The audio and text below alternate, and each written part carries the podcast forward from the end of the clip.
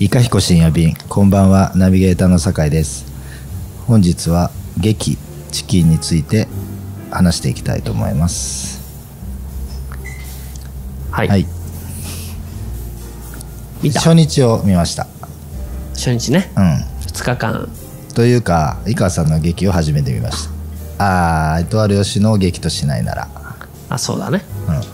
うん。うん。どうですか？もう今から1週間た経ってんのか。1週間前。この収録時点で。そうだね。うん。うん。まあ、まあえっと、タイトルからテーマというかそのまあちょっと予想はできていたんですけど、うん。まあ、劇そのもの、まあ、あんまりそのタイトル意識しないで見たんです、まあ、今日のラジオのタイトル「チキン」ですけど、うん。まあ、そんな意識しないで見たんですけど、うん。まあ面白かったですよでもそれよりもすごいなと思ったのは、うん。あーっていうか相川さんさすがだなと思ったのは、なんかそのまあろくに練習してもしてないと思うんですけど、うん。し素人ばっか使って、うん。あよくまとめられてるなって思いましたし、うん。あまあ、そういうことをうん。大学生の時からやってるじゃないですか、うん。でお店もまあ素人取るじゃないですか、あのこと取ったりとか、うんで自分もそのいきなりカフェ始めたりとかするじゃないですか、っていうのをすごくそれは思いましたね。あこのメンバーでここまでや、こんな形で、すごいよね。そうすごい。それは思いましたよ本当に。あのメンバーだよ。そう。いや普通に劇として見れましたもん、そうでしょ。はい、むしろ、その前の週に見たうん。映画の「ゲーテ診療所」の素人のおっさんのやつの方がもうビクビクしながら見ましたもん、あジャンボ読みじゃんみたいな、いやでもだからそそんなにまあ例によってね、うん。もう期待値は高くなく来たんですけど、うんうん。あれみたいな。そうでしょ。みんな何なの？なんか何作目かなのぐらいのう感じで、うん。うんじゃあ初めてじゃない？みんなそうですよね。まあみんなってこともないんだけど。まあその初日を見たんですけど、だから初日なんかだから初日なんさらにひどいひどいひどい初日なん。て、て初めて合わせたんだ。うんそう。あなるほど。こういうぐらいの時間なのねって。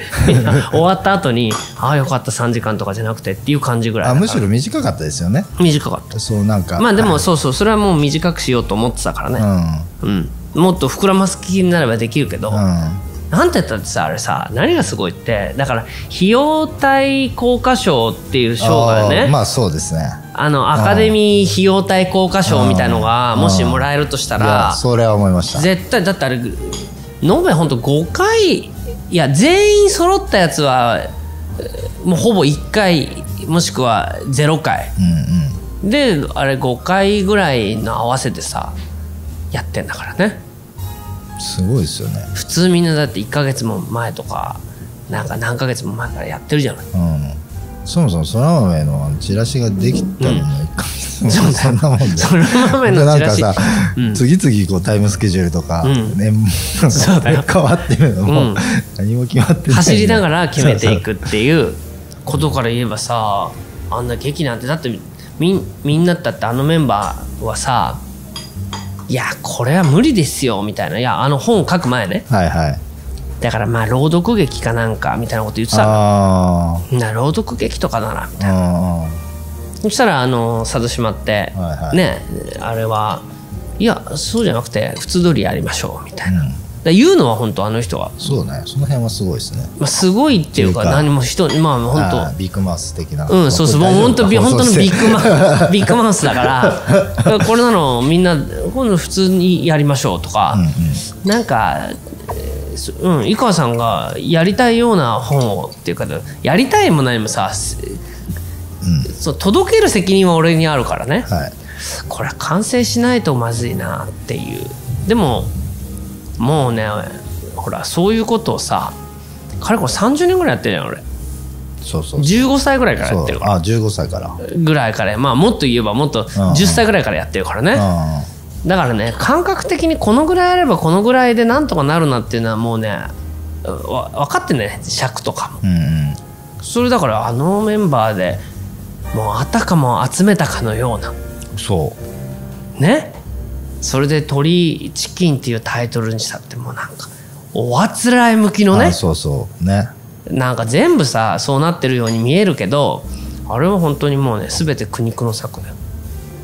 いやだから苦肉の策って大事だなって、うん、苦肉の策って。だからほら、まあ、何回か前にさあの何？一つのことに専念するよりも、はい。い、ろんなことをやってる方が上だみたいなことたけしが言ってたとかって。でこういう時にそれが役に立つよ、あそうですね。うん、なんか一つのことに突き詰めるとあこれがないとダメあれがなきゃダメだってなるだろうけど、うんうんうん。あもうこのメンバーね。はい。だからあれね何がすごいってねみんなどうやって書いてんのかってまあそんなこと興味ないだろうけどはい。まず表にしてうん。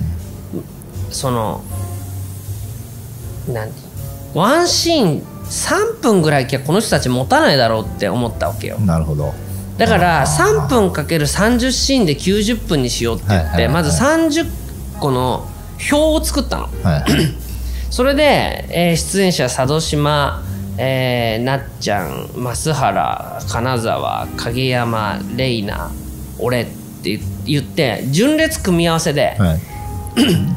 そのもう登場人物はお2人2人の会話劇しかできないからはい。で組み合わせを作ってはい。佐渡島影山あないないこれ無理って言って消すのよ。なるほど。エクセルに作って、でえー金沢増原っていう風にして、うん。でその中で割合を5対4対3対2対1で、まあこの人たちならワンシーンこの人たちは5シーンとかっていう風に全部数学的に作ってから台本書いた。はいはい。だからそうすれば稽古の日数とあとじ尺もあるから、うだから俺の台本書いてる時には次 正原と金沢。あ次正原と金沢のシーンなのえー、貴様。って言って書いて。はいはい。で次ポンって言ったら、えー、佐渡島女の子あのさって言って書いてって、うん。それを一通り全部書いたものをもう一回こうなんていうのあのカードゲームみたいにはいはい。こうバラバラにして、あこういう話かって言ってしもう一回構成組み直すっていう形で書いたんだよ、だから何？簡単な簡単なっていうか難しくないんだよ。うん。難しくなくできるように先に工夫してやらないと、なんかこうパッションで書いたら無理だよね。うん。でもその方がだから一番迷ったのはさ里島っていう、これはもうさ花から稽古する気ないのよ。はね？あ稽古に来たってさ、はやる気ないんだここだけの話。まず台本を見るっていう気もない。いはい。覚えるっていう気もないそれなんですか？いやいや出てるんですか？うん全然。でものすごい乗り気ですね。でも全然その他の人の稽古を見て学ぼうっていう姿勢がまるでない、うん。うんなんていうことじゃない。はい。だからこれをどうするかっていうのはものすごい考えたよね。うん。であこれはもう別個存在この全体の劇とは関係なく別な物語。なるほど。でいう形にしてせ存在できないかっていうふうにまあやっぱりね企画の勝負だよ、うん。うん、うん。企画が良ければなんとかなるって感じ。うん。うん。いや本当に思いました、うん。あのうんそうね。だってその佐渡島さんのやつもすごいわかりましたまあもう演技じゃないですもんね。あ れうん。演技じゃない。一人だけ演技じゃないですもんね。一人だけ演技じゃない、う そうそうそう。ん、もうなんかいるっていうだけだよね。そうそうですね、もうそのまま配置して、ただそのえー物語の中で、役割としてね、うん。あのそのままやればハマるような、配置でね、そう。でそのままやればハマりつつでもそれだとさなんかあまあなんか役作ってあげたのねみたいな感じになるのもあ嫌だから。でその佐渡島と最初に会った時になんか劇をやりましょうって言ってー、うん。まあ、コロナでうん。不安な人が多いと。この不安をテーマに劇をやろうってことになったのよ。はもうオーダーはそれよ。いうん。不安をテーマ。で不安かって感じよね。うん。であれで佐渡島が出ることそのものが不安じゃない？俺からすると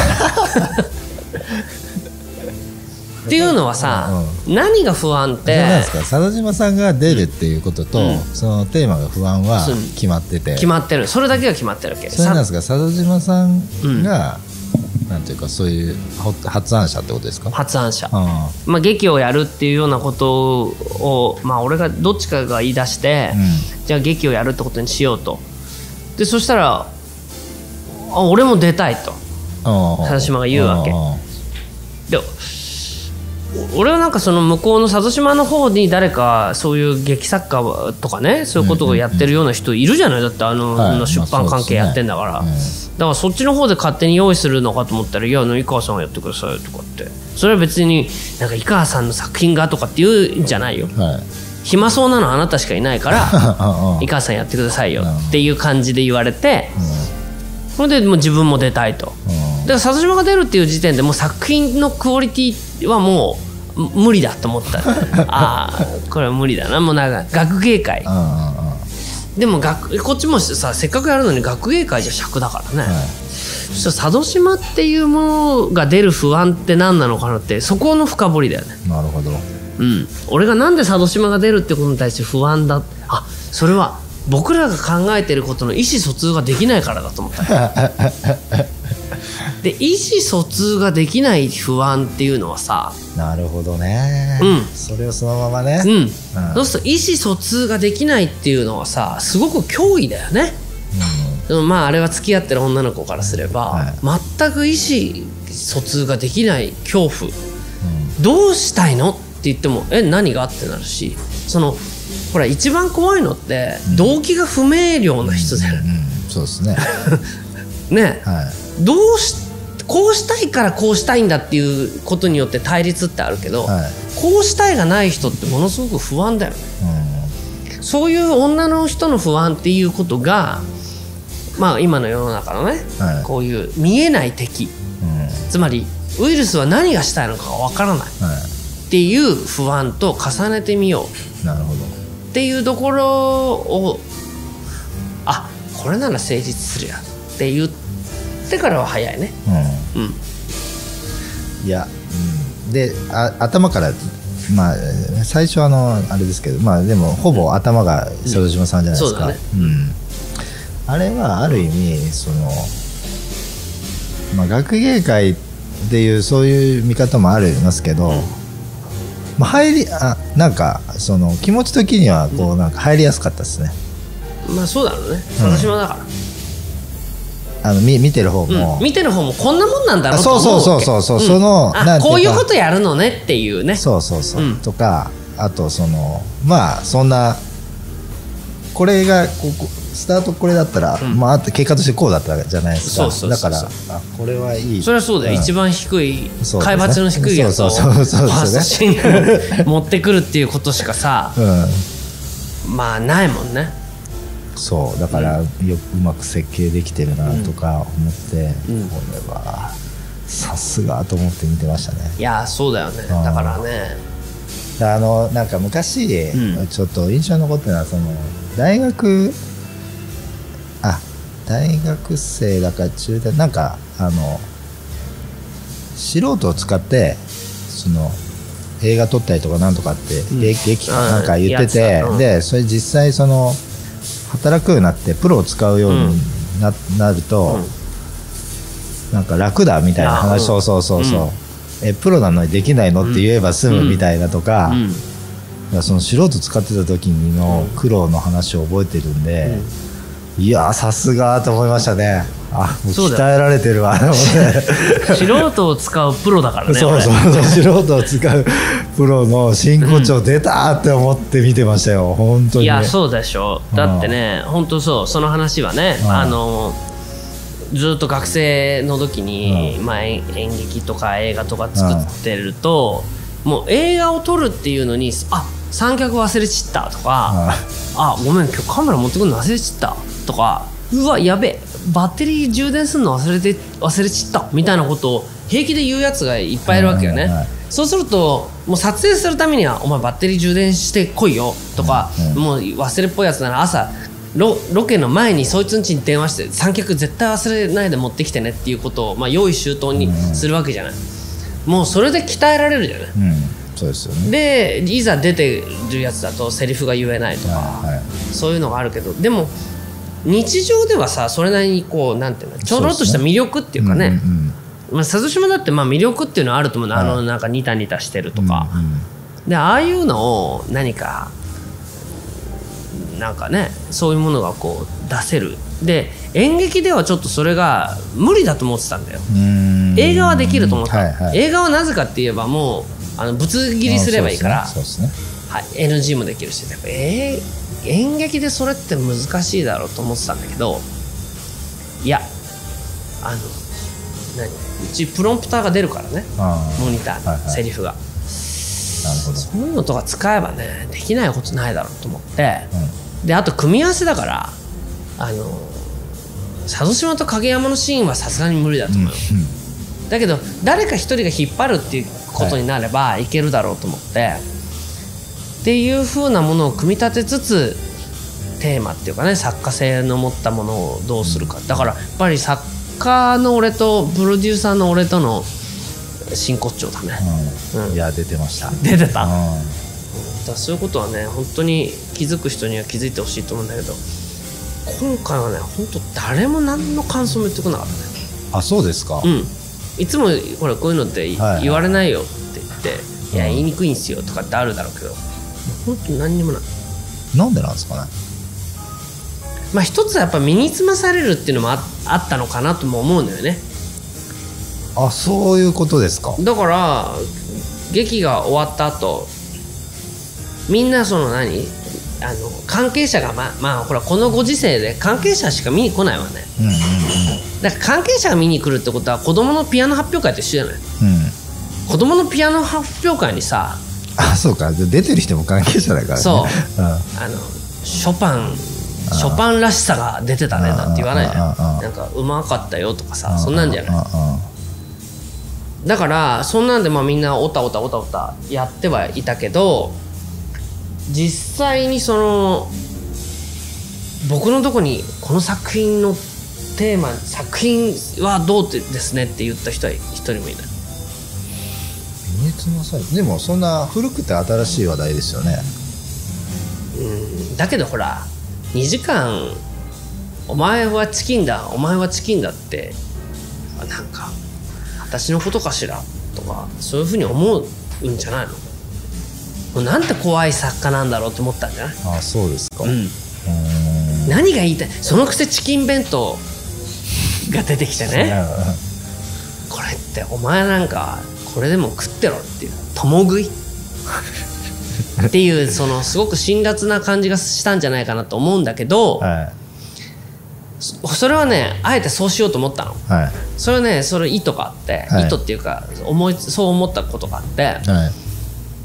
えー、となんだっけな。前にね野田秀樹のはいなんか舞台見たんだよ。む見たんだよ。うん。まあそもそも舞台なんか見ないんだけど、うん。野田秀樹のやつワーワーかなんかでやってたのたまたま見た。の、はいはい。そしたらまあなんか野田秀樹がワースかワースかずっと言って言ってるんだよ。でみんななんかワースかワースか言って。て最後ものすごいなんかは拍手だったんだけど、はい。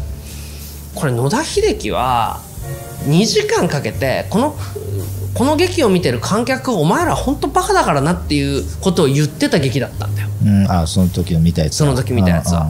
もう本当にみんな何も考えないでバカばっかで、もう世の中のことに流されまくってなんかそのそのくせし知ったような顔してるようなやつらばっかりだからねって、うんうん。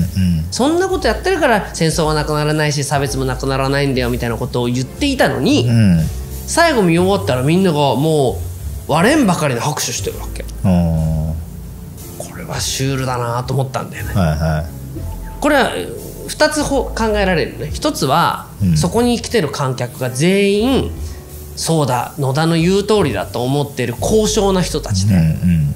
あの本当に世の中っていうのはバカばっかりですよね、うん。っていう思いでうん。見ていた、よく言った野田っていう拍手、うん。もしくはあのその人たちも同じ穴の無地ななのに、私ではない。うん。私は違うけどうん。そういう人っていいますよね、で全員が思ったで全員員がそう思っていてもう本当に嫌よねっていう共感の拍手をした。っていうこともひっくるめて演劇だったっていうふうに野田秀樹は見立てた。っていうことをうん考えてシュールだと思ったってことですよね。つまりどうせこういうところで割れんばかりの拍手だろうと。でなんか最後のラストシーンみたいなのはなんかすごくカタルシス的な演劇的なカタルシスで終わるから、うん。多分観客は観客観客はその最後のラストシーンでもうわっブラボーみたいな感じで拍手したんだと思うんだよ、うん。だけどお前ら全体見てないよね。最後のシーンだけ見てブラボーって言ってんでしょっていうこともひっくるめて、うん。野田秀樹は見ているっていうふうに野田秀樹が満面な顔して出てきてお辞儀してるんだけど、うんうん。野田秀樹はお辞儀してるのってさそれすごいシュールじゃん。だまあって、そうん、お前らバカで言ったよね。気づかないで。ありがとう。っていうふうにお辞儀していて、みんなそれをうん。素晴らしかったわって言ってるっていうのって俺ワンワンでこう深夜やってんの見ながら、うんまあ演演劇っていうか芸術では何も世の中は救わないなってその時思ったんだけど。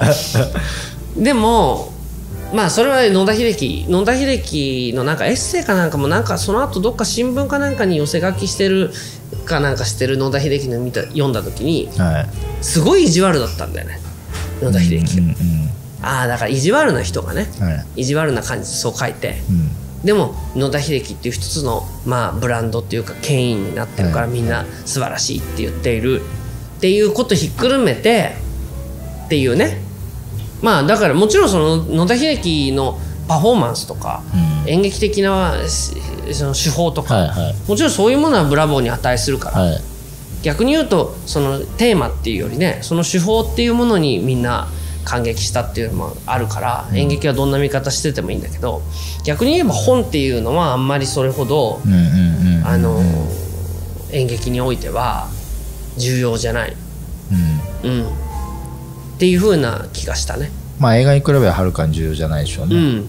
もうやっぱりなんて言うんだろう。生身の人間が出ていてやっていることにの,、そうですね。うん、あの圧に押されて、うん本っていうのは後ろに下がっちゃう。ん。うだからどんな愚本っていうか愚かな本でも俺が出ればこの舞台はなんとかなるっていうような役者はいるんじゃない？うん。だからなんだっけな？映画は監督のもの舞台は役者のものって言うみたいよ。うん。だからまあそういう意味ではまあ本書いても別にいや本がどうでしたっていう人は一人もいないね。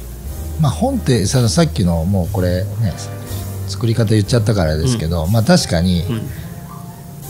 滑らかさのない、うん。まあ、話の展開ですよね、うそのうんうん。切れて切切れて切れてでその間を自分たちで埋めて、うん。まあ全部見れば、うん。まあ、こういうことよねって分かる構成だから、本っていうのは、まあ、意識しないでしょうね、うんそう。それよりももうこの素人がうん。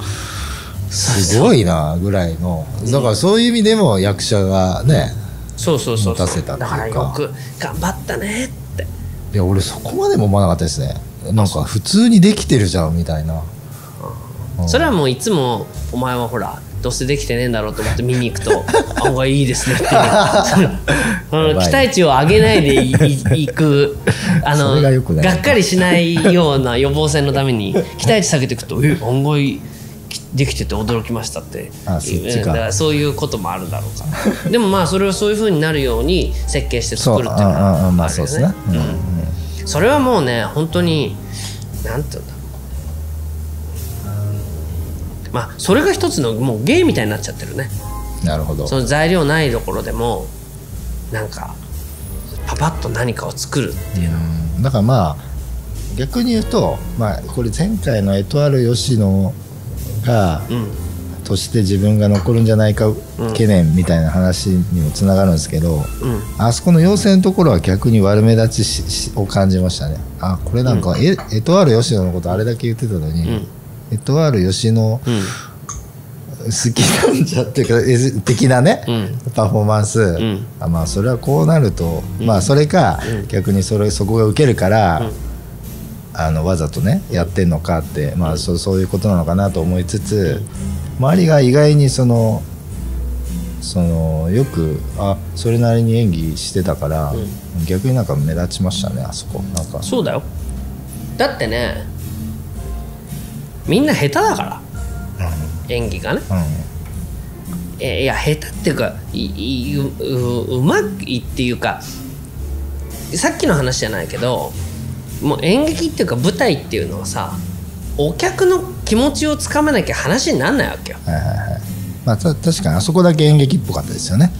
どこ？あのそのあそこの妖精のとこだけがね、ああだから、うん、そのそのお客っていうものをぐっとひそうですね。あの掴む。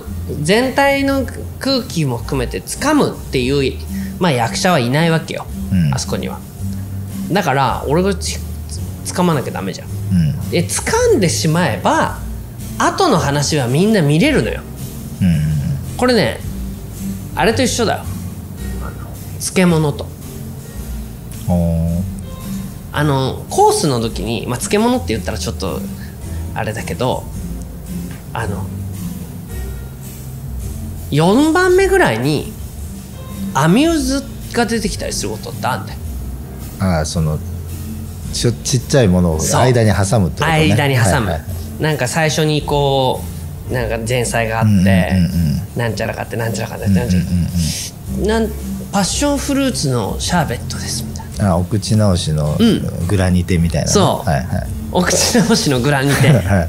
お口直しのグラニテがあるとその後メインに行く前にこう弾みがつくってことあるわけじゃん、でもお口直しのグラニテで。なるほどね。うん。あそこでお口直しのグなんか重たい話でえ最初はなんか里島さんのあれで、うんうん。まあこんなのかと思って見てたらあれ？あれ？なんか演劇っぽいな。え？何？これちゃんと話聞かないと分かんなくなっちゃうやつ？え？え？えでもえ？って言った時にお口直しのグラニテが出てくるからね。まあそこがだからあれですよね、やっぱみんな知ってる人が来てるからやんないといけないやつですよねそれ。そうそうでもなくて？いやそうでもない。むしろ知らない人がいるからお口直しのグラニテがいるわけよ。あなるほどね。知ってる人だったら別になみんながやってるっていうだけでも里島さんって出てきただけでクスクス笑っちゃうかあまあらね確かに。実際そうでしたね。実際、うんだけどわかんちゃんと本を追っかけてる人はこういうふうにしてこうなっててこうなっててっていうふうにしないとあのねまあ出たことないからね。出たことないじゃん。絶対出ない。ね？まあいつか出したけど。あのさ役者ってね本当にねビビりなんだよ。ああなるほどね、うん。はいはいはい。それでね前半なんかも俺のお口直しのグラニテで後ろで下がって見てるわけ、はいはい。俺そうするとさみんなに、まあ、ちょこちょこ言ったのはとにかくそんなに急ぐなと。うんなるほど。受けないからって。うんうん。受けないともうじゃっちゃじゃっちゃと行くのよ。はいはい。なんとかかんとかって言って本当はここでもう一つお客の気持ちをぐっとあのちょもうちょいこらえればお客がクスクスって笑うとかは、まあ、まだ初日は良かったよ。うん。もう2日目なんてね本当何にもうんともすんとも言わないお客が。まあなるほどね。うん。ででそうするとあもうこれつまんない。俺たちの芝居がいまいちだから、はいはい。ダメなんだろうと思ってタンタカタンタカタンタカタンタカ行くのよ。そうするとまあこのままいったら1時間で終わっちゃうよこれ。っていうぐらい、ま、巻い巻き出しちゃうわけ、はいはいはいはいでゆっくりやればいいんですかっていうけどそういうことじゃない。んだお客の気持ちをつかめっていうことなわけよ。なるほど。その時にお口直しのグラニテがあってお客をつかむじゃん俺うんうん。そうすると役者はあそうか今日のお客はそんななんか俺たちの芝居をつまらないと思ってたんじゃないんだなと思ってからなるほど。自分たちのペースっていうのを保ってくるっていう意味合いが大きいんだよ。うん。これはね必ず俺の芝居は間に休憩入れたり一回そのなんかちょっとこう緩和球大的なものを挟むのは、役者ってね本当にね評価が欲しい人たちだからね、だからもうちゃっちゃかちゃっちゃかちゃっちゃかここのシーンの当たり前だけどさ演劇ってあのさっき言ったように話はそうやって組んでるから滑らかじゃないじゃん、はい。だから一つのシーンの中でも数ヶ月後みたいなものになってることがあるわけでしょ、うんうんうんそうすると気持ちがここでパッと切り替わって、はい。次に進展したさっきの一言がきっかけで、まあ、前のし言ってたことがきっかけで次の次の一言目ではもう次のものに展開しなきゃいけない、そうですね。で大きい舞台とかだと、まあ、そこでなんかティラリラリラリランとかってなんか入れてみたりそこでその照明がプラララララランとなってみたり場面転換してみたりとかっていうことでなんか時間経過を表せるんだけど、ああいうとこだと時間経過って表せられないじゃん。はい。でまあ三谷幸喜みたいにあのー一幕ものっていうかまあ、はいはい。シチュエーション場面転換のないシチュエーションコメディとかだともう怒涛のセリフを書けばね。うん怒涛の嵐「うん」とか「え」とか「あ」とか「いやそれ取って」とか「えそれ取ったってそれいやだからそっちじゃなくて」みたいなもうそういう怒涛のセリフを組んでいけばそういうことって表現できるけどなんてったってセリフも覚えてこなきゃ 何でしたっけ？みたいな感じの人たちだから怒涛のセリフも書けないよね。はい。となるとそのなんか転換をするのにやっぱりみんなそのこのシーンとこのシーンとの間をすっ飛ばしてもう次行っちゃおう。たりするともう滑っちゃうわけよ。そういう時にねこのお口直しのグラニテがあるとあれだよ。あれそのフルコースで言えばうん。このあとまだまだメイン2つ来るんだよって、うんうん。そんなに慌てて食べないでね。うん。っていうようなことをその出す側にディレクションしなきゃいけないなねるほど。それはでもお店やっててもそうだからね、はい。まあそうですね。うん。うんうん。お店やってても俺がこのラジオやったり M 彦書いたりするのってあのなんて言うんだろう。遠巻きにスタッフ教育になってたりすることってあるわけじゃん。なってたりすることがあるっていうよりはなってますよね。だけどほらいお客さんが読むものでスタッフが読むものじゃないからね。ああなあの本来のね。本来うん。研修とかやらないと、はいはい。でもそういうことをやるとなんとなくお客さんお客さんが「あこれ読んだわよ。あなたのことが書いてあったわよ」なんて言うとスタッフが「え私のこと?うん。うん」みたいな。うん「あ本当だ私のこと書いた」私たちはすごくなんか誠意を持ってお店の仕事やってるって書いてあるやべ。ははい。なんて言って、い。それから正されるなんてことあるじゃん。だからね客観的な目を持たせるっていうことはとっても大事。あなるほど。うん、だから役者は役者の目しか持ってない、うん。お客さんの側の目っていうものがあるあってないと思ってるしうん。大きい舞台やってましたなんていう人ほどそうだよ、あそうですか。うん、だって大きい舞台はさあそうか。まあさらに遠いし遠くて真っ暗いからそうですね。お客の目なんて気にしないじゃない、うんうんだからそういう人ほどなんか遠くの方向いて、うん。大きな手振りでうんうん「やっは皆さん」なんてやってるけどここいつら何も見てないからね。はいはい。そうするとほら僕はこうやってやると「あひなげしのせいがこんなとこにいた」なんて言ってその女の子がキャーなんて顔隠したりするとあー可愛いねあの子ね。そうするとみんながその女の子のリアクションでクスクスって笑ったりうん。するっていうと、あ舞台も客席も地続きなんだっていうんう客観的な目をつまりこんなものは所詮演劇だって言ってるけどこのここに線を引いてねうんうんうん。舞台のそっち側とこっち側みたいにサービスする側とお金払ってそれを受ける側みたいなことにしたボーダーをしてるけどこんなものは実は世の中にないんだと。うんうんうん。まあ演劇は特にないはずですもんね。う。ん。これ地続きなんだ、うん。この地続きなんだっていうことの目線を客も持つことと、うんうん。そのえ演者の方も持つってことはがクリエイティブに何かを生み出すってことだと思ってるわけ。でもめめんどくさいからみんな。演者です。うんうん客です。うんっていうふうにそのボーダーを引きたがるわけよね。うんこと。今ならそこにアクリル板かなんか。立てちゃっそうですね。てね。もう全部境界線を引いて、ボーダーですみたいにするっていうのはさこれ楽なんだよ。だって、うん。この私たちの飛沫があなたたちに移らないっていう形で関係なくしちゃうわけでしょ？でも演劇っていうのはこの地続きであるっていうことが意味あることだし僕らがお店をやっててもあそのカフェ店員と客じゃなくて、地続きなんだっていうことが互いに緊張感を持ち何か新しいものを作るっていうことだと思ってるわけ。それはテレビをやっていた僕からすればなるほどテレビっていうのは一方的に送りつけてただけだなと。